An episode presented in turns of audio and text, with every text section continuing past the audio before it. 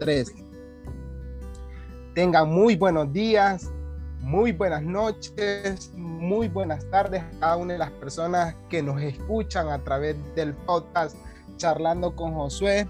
Hoy tendremos un episodio diferente, un episodio donde vamos a tocar un tema que no solo se vive en El Salvador, sino a nivel mundial y con una persona eh, a la cual he admirado mucho en las redes sociales por su, eh, por su manera de pensar, su forma de ser. Y este, como siempre, ¿verdad? Le agradecemos a Alex eh, que está en los controles grabando nuestro podcast desde Miami. Un saludo a toda la comunidad venezolana que nos escucha también, que por motivos que todos ya sabemos sale de su país para buscar un mejor futuro. Así que vamos a empezar hoy sí con nuestro invitado Billy Valiente. Muy bienvenido al podcast.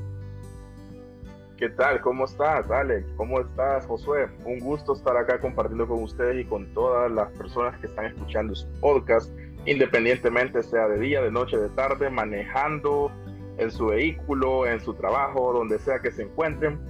Pues por acá estamos listos para hablar de un tema que quizás es un poco complejo, porque abarca una realidad que creemos que solo es de un grupo en específico, pero que está afectando cada vez más a los jóvenes de todo el mundo. Exacto, así es verdad. Hoy el tema que vamos a hablar en este podcast es la droga, su consumo y las adicciones. Tres cosas muy importantes que, que tenemos que, que, ver, ¿verdad? Y algo muy parecido es que la mayoría de cosas afecta a los jóvenes, la mayoría a los jóvenes. Entonces, como este podcast siempre lo hemos hecho a invitar actrices, periodistas, presentadoras de televisión, pero hoy vamos a dedicar un poquito a los problemas, ¿verdad? No solo dar soluciones, sino dedicar y ver cómo podemos solucionarlos, no solo nosotros que estamos en el podcast aquí, sino también ustedes que nos pueden escuchar. Así que antes de comenzar, ¿quién es Billy Valiente? Bueno, Billy Valiente es un sociólogo salvadoreño de 30 años de edad, que más que la profesión anticipada, ¿no? cuando las personas se presentan suelen hacer eso, yo soy el doctor tal, yo soy el ingeniero tal, en, en el caso de tu servidor pues no es tanto así, a mí siempre me gusta que la gente me conozca solo como Billy, pues sociólogo sí es mi profesión, pero muchos eh, no tienen la información completa de qué es lo que hacemos realmente como profesionales Em, así que no es como que sea algo con lo que va presente, pero bueno, soy más que todo alguien con espíritu joven, porque a pesar que ya la ley de la juventud no nos ampara porque ya pasamos de los 29, ¿verdad? Recientemente cumplimos los 30, pero te puedo decir que soy una persona que ha estado de cerca con la juventud, no solo en los trabajos que ha desempeñado con anterioridad, en instituciones públicas y privadas, en instituciones pues como las alcaldías, como el Instituto Nacional de la Juventud, sino también a nivel personal en las redes sociales me gusta mucho estar de cerca con las personas.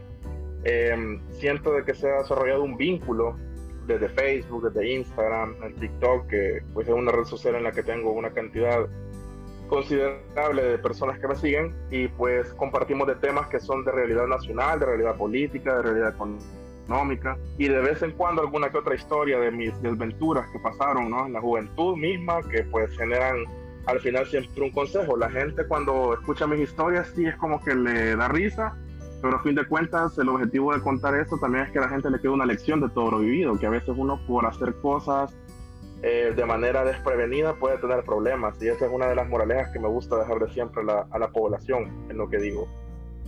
Excelente, muy bien, muchas gracias por aceptar la invitación al podcast y no sé si al final de, de este tema hay alguna historia que pueda dar con, con, lo que vamos a tratar esta noche.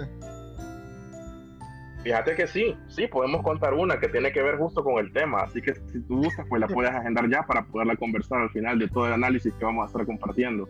Exacto, excelente. Entonces, muy bien, este, vamos, Billy eh, dijo al que también usa sus redes sociales y no sé si las puedes decir para que la gente pueda seguirte y ver tu contenido en todas las plataformas.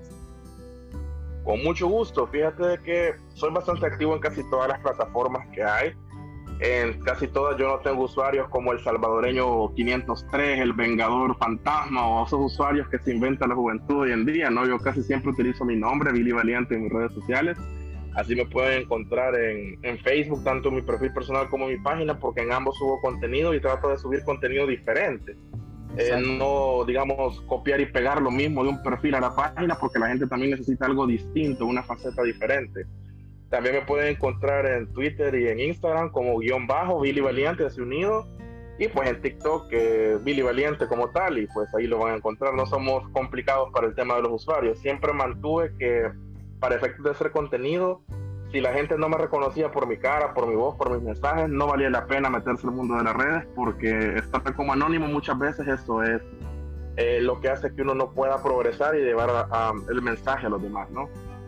Así es, excelente. Y en YouTube también creo que hace poco iniciaste tu canal de YouTube, no sé si lo dijiste. Fíjate que sí, eh, hace poco empecé con mi canal de YouTube, eh, estoy muy agradecido con la recepción que he tenido de parte de las personas porque en, tan solo un video que he subido, que dura como 14 minutos, hablando sobre un tema que también es de interés nacional, ¿no? que es el tema del tráfico que se genera eh, con los automóviles en nuestro país y, el inmenso lote vehicular que tenemos y las condiciones de desigualdad eh, que tenemos en el acceso a los, a los vehículos, pues, y también la facilidad que hay para obtener otro tipo de vehículos como los, los, son las motocicletas se ha generado una crisis pues eh, en YouTube subí un video de eso.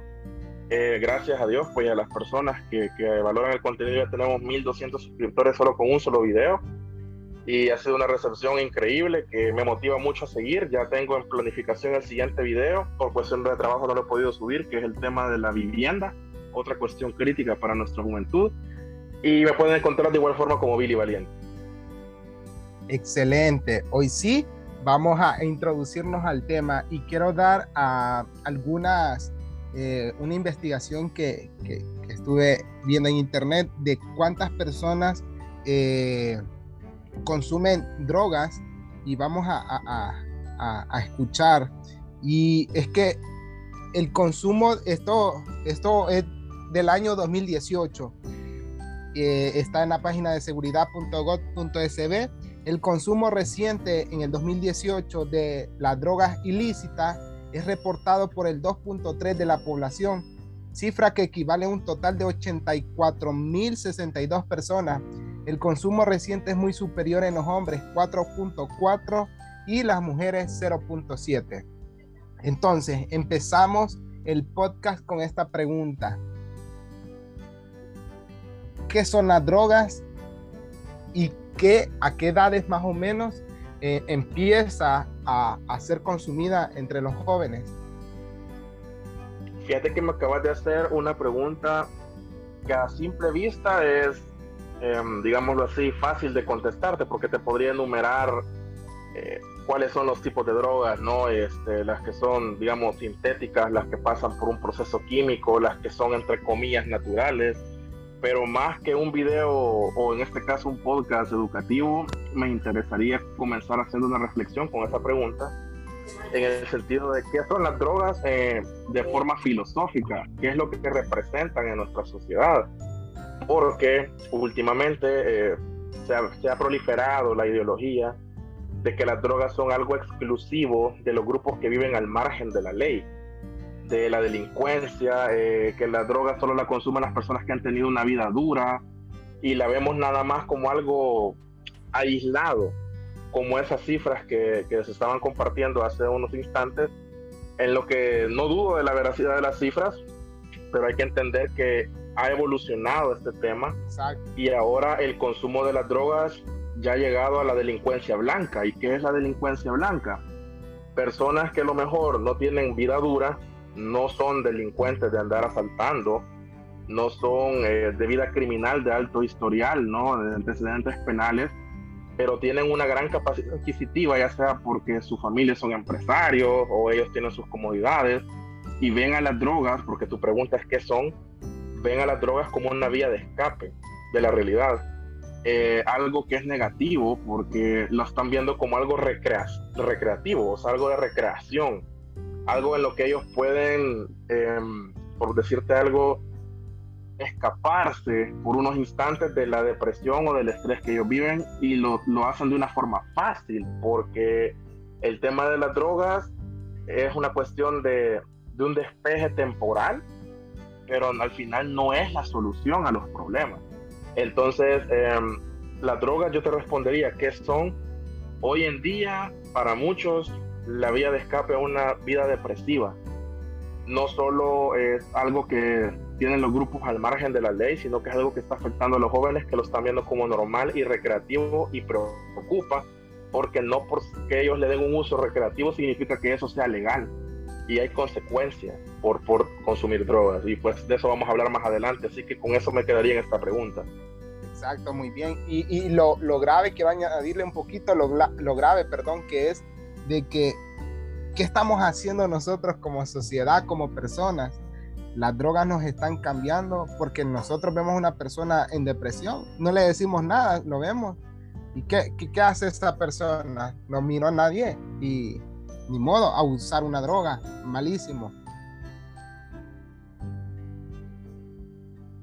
fíjate que ahí hay una situación. La verdad es que vamos a decir algo que es incómodo, pero que es una realidad. Vivimos en un mundo de drogas en las medicinas.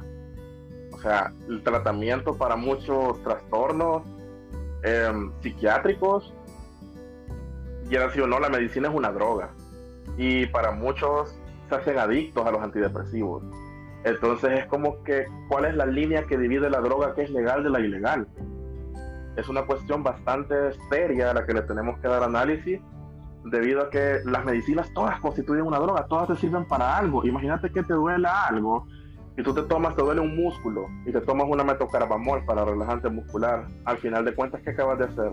Acabas de utilizar una droga para uno de tus problemas. El asunto es que pasa por un proceso químico ¿ok? Y que es de venta autorizada porque está siendo regulada para un fin específico. Pero ¿qué sucede con aquellas drogas que son ilegales, con aquellas que son alucinógenas, con aquellas que te producen otros efectos eufóricos? Eh, esas no son con fines medicinales. Entonces, em, eh, tenemos la situación de que las drogas están presentes en, en la vida del salvadoreño. Yo creo que personas jóvenes y adultas a nivel mundial desde que tenemos acceso a las medicinas, porque al final son una droga y algunas de ellas generan una dependencia, lo cual es otra de las condiciones para poder catalogar a una droga.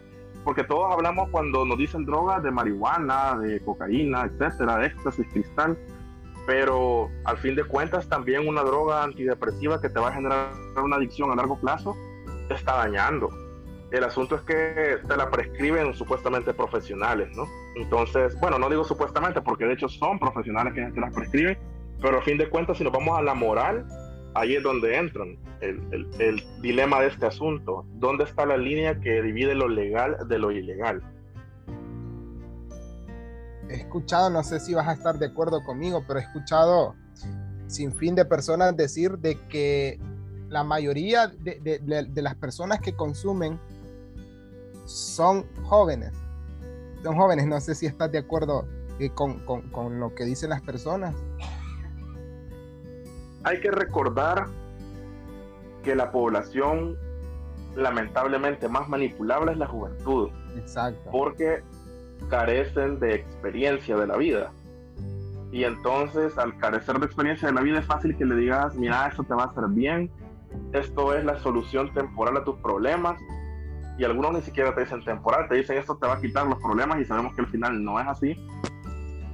Y yo coincidiría en que las juventudes, quizás entendiéndose juventud de los 15 a los 29 años, según la ley de la juventud, quienes más consumen, quienes están en este grupo, porque lo han visto últimamente, como ya lo mencioné, como algo recreativo. Entonces es hasta cierto punto preocupante no quiero decir que personas de 30, así como yo, que recién no acabo de cumplir hacia adelante, no estamos en un grupo de, riesgo de consumo, pero creería yo que es más fácil en los jóvenes porque es más fácil inducirles. Entonces una persona que ya pasa de 30 años ya tiene un cierto criterio y cierta imagen de la vida y que sabe discernir más entre el bien y el mal y va a ser complicado que te caiga en una situación, a no ser que entre en una depresión y vea eso como la salida, ¿no? Pero, pero sí creería que la juventud es quien más la consume. Ahora bien, ¿por qué será que nos enganchamos tanto en eso? O sea, este, probé algo y me gustó y ya no me dejó. ¿Por qué será? ¿O porque sigue ese anhelo de experimentar? o porque de una vez este, ya trabajó la droga en nosotros, porque también he escuchado personas decir, este, me obligan ya cuando, cuando lo han hecho la probadita, como dicen algunos. Fíjate de que a mi criterio, el joven reincide puede ser por dos razones. Por presión social, que creo que por ahí va lo que tú me planteas, que es cuando hay una influencia externa, que es como, mira, todo tu círculo cercano lo hace, hazlo, si no pasa nada. O sea, el, invisibilizar las consecuencias puede ser uno de esos, de esos factores que hacen que se reenganche, pero también vámonos al, al que para mí es más importante y no es tanto la presión social, sino es al efecto placebo que te dan eh, las drogas en algunos casos. ¿okay? Y aunque se escuche que quizás las estoy promoviendo, no quiero que se malinterprete porque no es el caso, no estoy promoviendo su consumo, pero para muchos eh, el tema de alejarse de lo que les estresa eh, es para ellos la solución a sus problemas cuando sabemos que es una sensación temporal es un placer que se va a terminar y cuando termine va a ser peor porque ya no vas a tener la plata que te gastaste para consumir eso, que no es nada barato mantener un vicio para un drogadicto, pues hay personas que hasta pierden todo, se endeudan mucho por, por caer en esos vicios. Y ojo, que cuando digo vicios no, no solo piensen en drogas em, ilegales, hay drogas que son legales y uno de esos, de esos, ejemplos es el alcohol y el tabaco, o sea, y, y te generan adicción y te pueden llevar a terribles consecuencias y volvemos al dilema de dónde está la línea de lo que es legal e ilegal. Entonces es más por el efecto de escape y además por una presión social, diría que es una combinación de ambos que hacen que la gente se reenganche. Es como lo utilizo para desestresarme, habiendo muchas otras cosas que puedes ocupar más productivas, que no te van a dejar daños a tu salud. Lamentablemente optan por lo fácil fácil en términos de, digamos, de consumo, no así de obtención, porque sabemos que son ilegales y que por ser ilegales cuestan mucho dinero, ¿no? Entonces, eh, siento que por ahí va la situación. Ahora muy bien, mencionabas algo muy importante y era que, y era que muchas veces eh, usan o, las drogas porque este como algo de relajación ¿Se utiliza ese método de relajación para todas o en el caso eh, de las legales, como eh, planteabas, es diferente? Fíjate que yo siento que, bueno, todas tienen su efecto distinto. Yo no soy experto en esto, ¿verdad? No, no se me vaya a tildar también de que en una tarde saqué maestría en, en cuestiones de, de toxicología y, demás, ¿verdad? Yo, yo no conozco tan a profundidad de este tema eh, en cuanto a los efectos, pero sí te puedo decir que no todas generan lo mismo. Yo pues he tenido información que drogas como por ejemplo la cocaína lo que genera un estado de euforia porque te acelera eh, en lugar de relajarte, ¿no? O sea, entonces eso quizás es para las personas que quieren experimentar emociones fuertes. Hay otras cuestiones que son alucinógenas, que lo que buscan es definitivamente desabrocharse el cinturón y alejarse de este mundo, o sea, en, en el sentido de que buscan como, ellos, como en mucha juventud, digámoslo así, lo maneja en redes sociales, el viaje, o sea, entre comillas, ¿no? Eh, desconectarse de la realidad más que relajarse, como pueden ser algunas drogas como el LSD.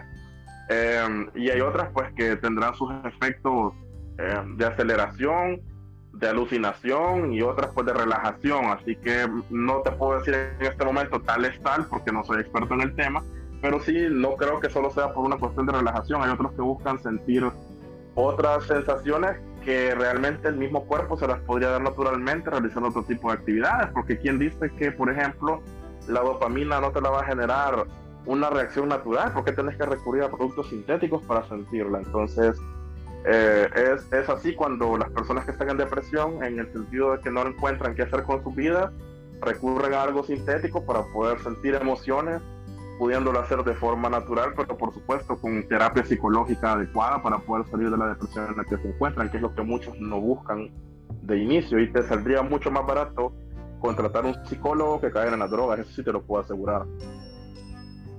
Importante eso último, no sé si, si, si podés repetirlo para que las personas que quizás conocen casos sobre eso puedan, puedan compartir esta información por supuesto que te decía, saldría mucho más barato el tema de la salud mental, eh, el ir a terapia, el estar con un profesional de la salud mental eh, para poder superar tus, tus, depresiones, tus recaídas, que al final de cuentas son producidas por tus emociones, que son naturales de tu cuerpo, sin tener que recurrir a un producto sintético.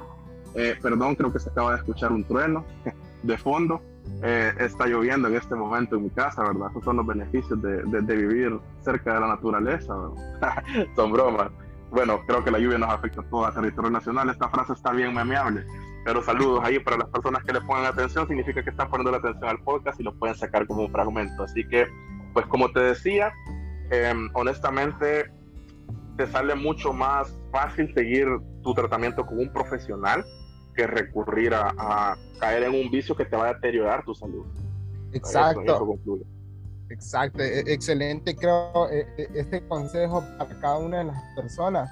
Y nosotros aquí podemos estar hablando de, esta información, pero no conocemos el caso quizás de algunas personas que nos está escuchando. Y por este es el, el tema de esta noche, porque es muy importante tocar estos puntos de vista y, y saber que al final sí, sí hay soluciones.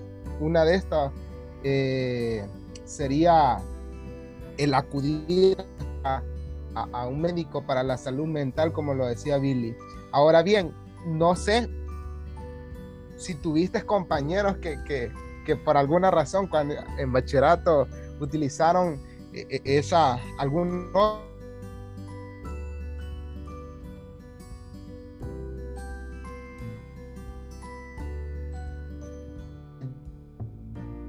Creo que tenemos problemas de audio. Voy a intentar dar el mensaje, espero que se escucha, se escuche bien, porque sí se escucha cortado. Em, solamente decir, espero que esto pues quede, quede bien grabado. Eh, yo pertenezco a una generación que no, digámoslo así, veía tanto las drogas como algo recreativo, sino que eran aislados los casos que se observaban y no porque quizás la generación haya sido mejor o peor que otra generación, sino porque los problemas psicológicos, los problemas de autoestima se trataban de forma distinta. No, con esto no quiero decir una generación fue mejor que otra, simple y sencillamente eh, fueron contextos y realidades distintas en las que yo, por ejemplo, tuve mi crianza y mi educación básica y quizás lo donde observé más casos fue en la universidad y ahora es donde quizás yo observo más casos todavía, eh, estando fuera de la universidad, viendo hacia adentro los jóvenes que están en ella.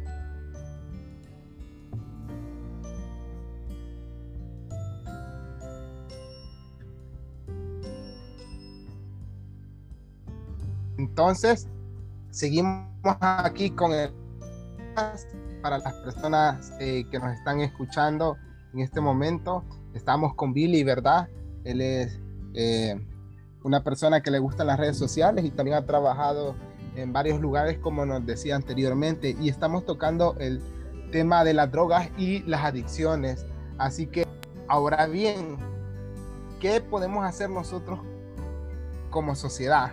No sé, ¿qué, le dirías tú a las personas que nos están escuchando, Billy, perdón, para, para combatir eso? Ok, Ok, solo antes eh, me gustaría saber si se escuchó mi último mensaje, si no, pues con gusto lo puedo repetir para la audiencia. Ya nos van a, ya nos van a avisar. la confirmación. Excelente. Exacto. Bueno, eh, me decías, perdonas, ¿qué podemos hacer como sociedad, verdad? Sí, así es. Ok. Bueno, mira, honestamente hay muchas cosas, pero para poder digamos, llevarlas a cabo, necesitamos desarrollar dos valores. Bueno, más que valores, quizás uno es eh, una actitud y es el despertar de la conciencia. ¿A razón de qué? A razón de que nuestro pueblo no es solidario y la solidaridad es un valor que nos hace falta muchísimo. Eh, nosotros, por ejemplo, cuando alguien se nos acerca que tiene un problema, nosotros no le damos importancia porque vivimos en un siglo en donde todos quieren ser los protagonistas y los superhéroes y solo lo que nos pasa a nosotros es lo importante. Entonces, como sociedad, honestamente, no le damos importancia cuando alguien esté en necesidad, nos hace falta mucha solidaridad y para eso tenemos que despertar la conciencia. de que somos seres humanos y de desarrollar la empatía por los demás. Y una vez nosotros logremos eso, creería yo que todas las acciones que como sociedad podamos hacer, el orientar sobre la atención psicológica, el escuchar a nuestro amigo cuando esté en necesidad, el aconsejar a la persona para que no tome malas decisiones, conectarnos con la realidad de los demás, sí es una buena forma de hacer algo por la juventud, y no solo por la juventud, sino que por todas las personas. Eso es algo que yo trato de poner en práctica en las redes sociales porque muchas personas me escriben a veces en desesperación por el tema de sus problemas. Yo no soy psicólogo, yo se los dejo en claro, yo no soy un profesional de la salud mental, pero sí puedo escucharte como amigo porque al igual que vos he vivido cosas y algunas pues no las he vivido, pero sí te puedo aconsejar de ellas y porque he observado otros amigos que han, que han caído por esas situaciones. Entonces, eh, el escuchar creo que es una de las medicinas que si la pusiéramos en práctica todos, habría menos personas depresivas y con problemas de salud mental en el mundo, no solo en el país, en el mundo. Y pues es una de las acciones que como sociedad podríamos llegar a hacer claro, aparte de eso, como sociedad podemos exigir nosotros a las autoridades competentes que creen un marco legal que permita la atención psicosocial de las personas que tienen problemas, porque la salud mental es algo que no se le da la importancia de vida. Y fíjate de que hay muchas instituciones que ya cuentan con una clínica psicológica, pero hay un asunto, y es que la, para muchos es adorno, porque no le damos la promoción de vida al tema y solo creemos que la salud se compone de que nos duele el estómago, nos duele la, espalda y realmente hay cosas que son de sentimientos, de formas de cómo vemos el mundo que tienen que ser sí o sí un tema de la salud mental. Entonces hacer la promoción y exigir que se generen estos espacios y un marco normativo para que sea de acceso universal y gratuito para todos, creo que sería lo mejor que podemos hacer como sociedad. algo muy interesante y vamos a hablar también de lo que deben hacer las, instituciones encargadas.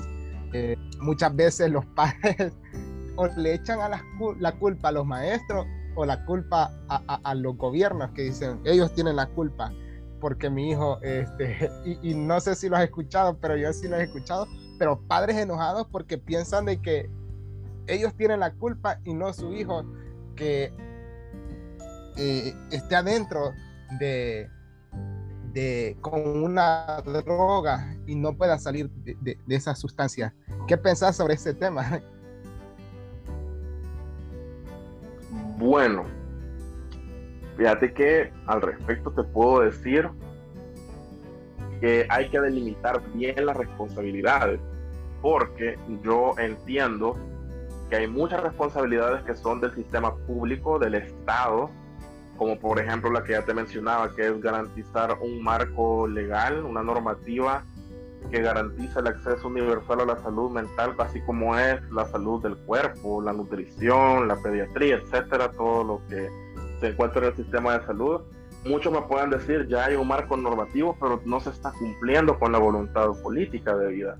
Entonces, yo te voy a aceptar toda crítica que vaya en contra de decir, mire, no se está haciendo lo suficiente ok, es entendible, hay muchas cosas que se tienen que mejorar del marco normativo, pero no todo se delimita al marco normativo. Hay otras acciones que nos tocan a nosotros como ciudadanos em, y en ese sentido, pues una de las cosas es el escuchar y el empatizar con las demás personas y el ser solidarios, que no, no lo estamos cumpliendo, porque no podemos esperar que una institución pública del MinSal, una clínica, adivine quién tiene problemas mentales en una comunidad, ¿verdad? Y con problemas mentales no estigmaticemos porque cuando decimos problemas mentales nos imaginamos que es alguien que habla solo eh, o alguien que, que, de repente se ríe espontáneamente, ¿no? Que quiere incendiarlo todo y eso no, no es, digamos, la única manifestación de un problema mental que podemos ver en la realidad, sino que a veces otros problemas que son más silenciosos, que tienen que ver con, con personas que inclusive llegan hasta el extremo de querer quitarse la vida por eso y honestamente pues eh, el escuchar a las personas y el promover que, que estas acudan a, centros asistenciales eh, es una responsabilidad nuestra porque ellos no van a adivinar quiénes son los que tienen esto. Esto no es como el dengue, no es como el COVID que, que tú vas a decir tengo síntomas, voy a ir y, y, o sea, esto es más complejo. Y lo último que considero importante es que la primera escuela siempre va a ser el hogar. Y si tú consideras que tus problemas que te llevan a las adicciones se generan en casa, tú no puedes venir a culpar a las instituciones de, tus problemas. O sea, tenemos que analizar y delimitar de dónde viene el génesis de lo que a ti te pasa. Y muchas veces eso pues viene de la misma casa, que se supone que tendría que ser el lugar de descanso para muchos, pero ¿qué es lo que sucede? Que ese lugar de paz y tranquilidad al final termina siendo el lugar de problemas para muchos. Y eso es lo que te lleva también a caer en las adicciones. Muy bien, muy bien, excelente respuesta. Muchísimas gracias Billy por, por estar en el podcast con cada uno de nosotros. Para las personas que se han saltado un pedazo, estamos con Billy Valiente y estamos tocando sobre el tema de la droga, ¿verdad? Y qué, qué podemos hacer cada uno de nosotros. Y casi vamos a ir terminando en este tema. Vamos a invitarlo para que nos venga a ayudar en, en más temas todavía. Pero e, esta es una pregunta muy interesante. ¿Todo consumo significa un problema? A mi juicio sí, y lo voy a justificar por lo siguiente. Mientras yo dependa de algo externo para sentirme bien conmigo mismo, algo me está fallando. Y el sentido es que la mayoría de, de cosas las controla uno están en su mente y hay cosas que están fuera de nuestras manos, que no podemos hacer nada por ellas y hay que saber dejar ir las cargas. Porque eh, si tú dependes de consumir alguna, algún estupefaciente, alguna droga, de tener un vicio continuo para sentirte mejor contigo mismo, y eso es algo externo, honestamente te estás haciendo un daño no solo a tu salud, sino a tu salud mental, o sea, tu salud física la estás dañando por, por una forma, pero también a tu salud mental. Y te estás haciendo dependiente de una fuente de placer o de felicidad temporal que no te va a llevar a la salida, solo te va a hacer sentir bien por un rato, pero al final esa no es la solución a los problemas.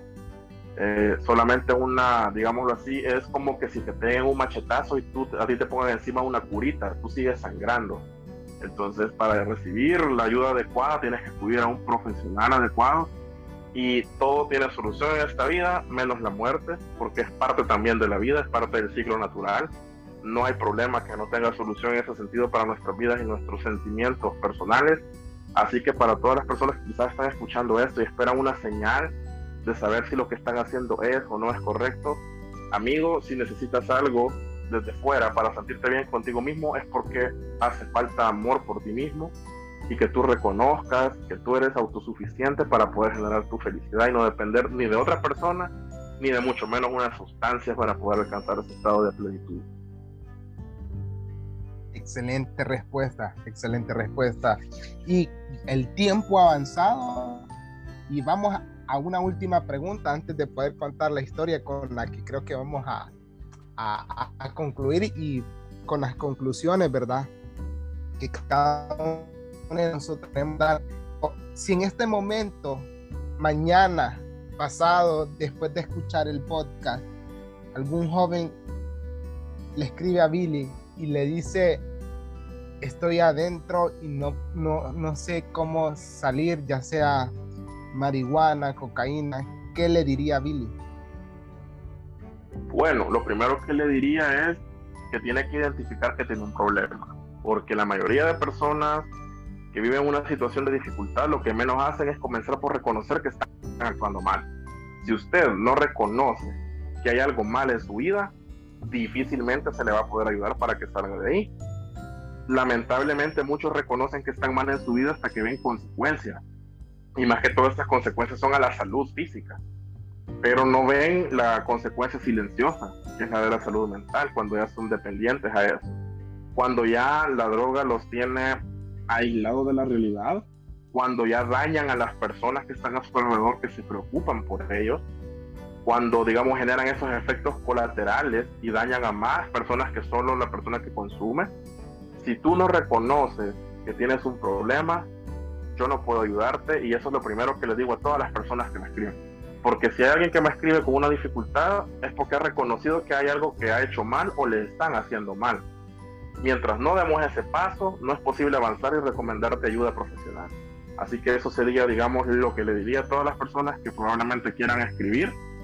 Primero quisiera que hicieras tu examen de conciencia de qué es lo que ha estado mal para poder saber cómo vas a corregirlo. Uno no cura una enfermedad sin antes hacer un diagnóstico. Tú necesitas saber qué está mal en tu vida para poder dar una solución.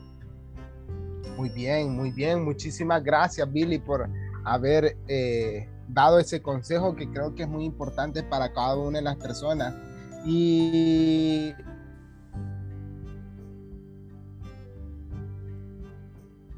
en esta noche sobre este Perdón, tengo problemas de audio, casi no te escucho. Hola, hola, hoy sí se escucha. Sí, perfectamente, ahora sí. ¿Me decía? Muy bien. Eh, decía que qué conclusiones nos quedaríamos en este podcast que hemos hablado sobre este tema que, que te gustaría compartir con las personas. Bueno, fíjate que me gustaría concluir en algo que tiene que ver con la historia, así que quizás voy a decirlo de una sola vez, para que pues las personas que están escuchando pues sepan que hay consecuencias muchas veces por las acciones que uno realiza. Yo creo que parte de esta historia ya está contada en mis redes sociales, pero para quienes no la han escuchado, creo que sería la primera vez que la escuchen. Y es que eh, yo, en el año 2012, si más no me equivoco, por ahí hace ya, ya varios abriles, ¿verdad? Ya estamos viejitos. Em, tenía compañeros que pues estábamos organizados en la universidad y yo recuerdo perfectamente que asistí con ellos a una marcha y pues en la marcha había de todo, ¿no? O sea, allá te juntabas con gente que era de todos lados. Em, yo conté parte de esta historia en redes sociales eh, en cuanto al consumo eh, y a las consecuencias que eso trajo. Y algo que yo dije, jamás en mi vida vuelvo a probar esto. O sea, te está hablando alguien que una vez cayó en eso y tengo la moral para decirte, no caigas vos también en eso porque no te lleva nada positivo. Porque cabal me lo plantearon como algo recreativo, como algo que, pues, al inicio me dijeron, mira, proba esto. Y uno, pues, que nunca había probado esas cosas, definitivamente alucina y después se da cuenta de lo vacío que se siente. Para muchos ese vacío nunca llega hasta que ya es demasiado tarde y tienen problemas. Y en esa marcha de la universidad, o sea, eso fue hace ya, eh, como te digo, bastante tiempo. Y, y, no, no, ¿qué decirte?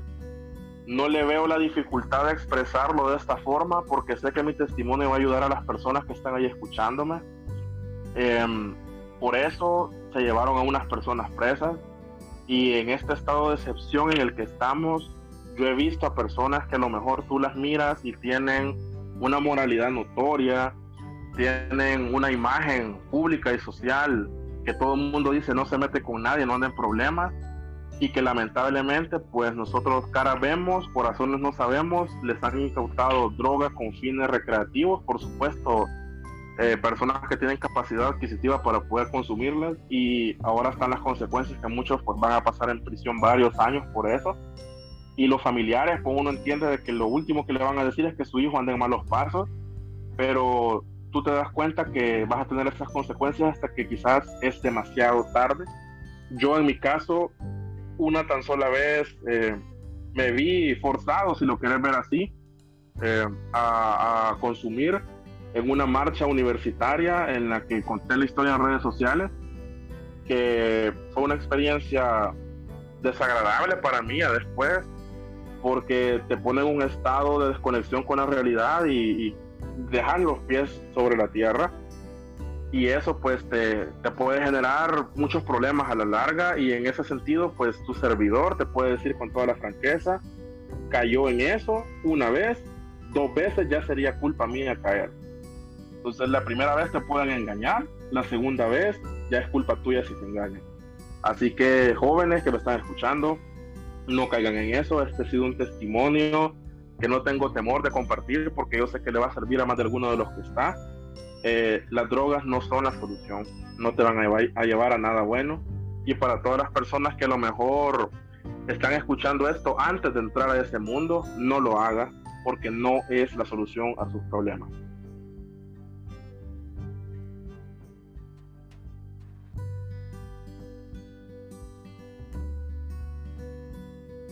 Excelente historia, creo que ha sido de mucho, de mucho eh, aprendizaje para cada uno de nosotros. Eh, gracias Billy por el tiempo que, que nos has dado de tu agenda para compartir este tema que es muy importante.